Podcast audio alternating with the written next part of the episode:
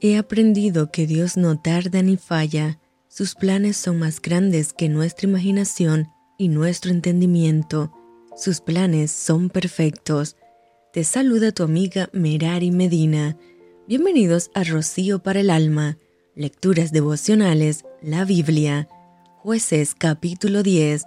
Después de Abimelech se levantó para librar a Israel, Tola, hijo de Fua, hijo de Dodo, varón de Isaacar, el cual habitaba en Samir en el monte de Efraín, y juzgó a Israel veintitrés años y murió y fue sepultado en Samir. Tras él se levantó Jair Galadita, el cual juzgó a Israel veintidós años. Este tuvo treinta hijos, que cabalgaban sobre treinta asnos, y tenían treinta ciudades, que se llaman las ciudades de Jair hasta hoy, las cuales están en la tierra de Galaad, y murió Jair y fue sepultado en Camón.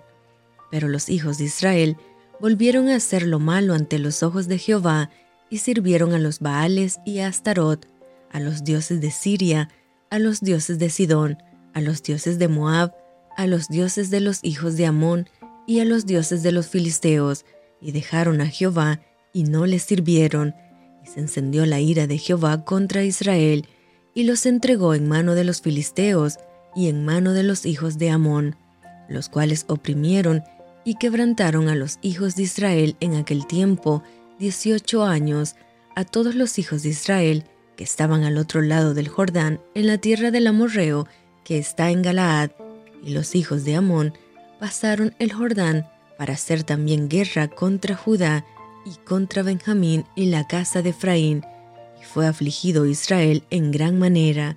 Entonces los hijos de Israel clamaron a Jehová diciendo, Nosotros hemos pecado contra ti, porque hemos dejado a nuestro Dios y servido a los Baales. Jehová respondió a los hijos de Israel, ¿No habéis sido oprimidos en Egipto de los amorreos, de los amonitas, de los filisteos, de los de Sidón, de Amalek y de Maón? y clamando a mí no os libré de sus manos?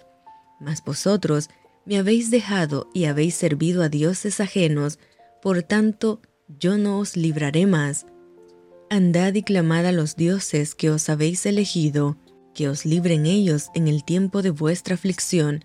Y los hijos de Israel respondieron a Jehová, Hemos pecado, haz tú con nosotros como bien te parezca, solo te rogamos que nos libres en este día.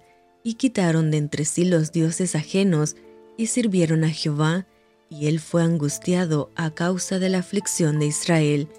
Entonces se juntaron los hijos de Amón y acamparon en Galaad, se juntaron asimismo los hijos de Israel y acamparon en Mizpa, y los príncipes y el pueblo de Galaad dijeron el uno al otro, ¿quién comenzará la batalla contra los hijos de Amón?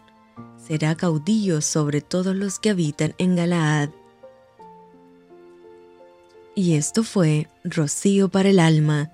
Te envío con mucho cariño, fuertes abrazos tototes y lluvia de bendiciones.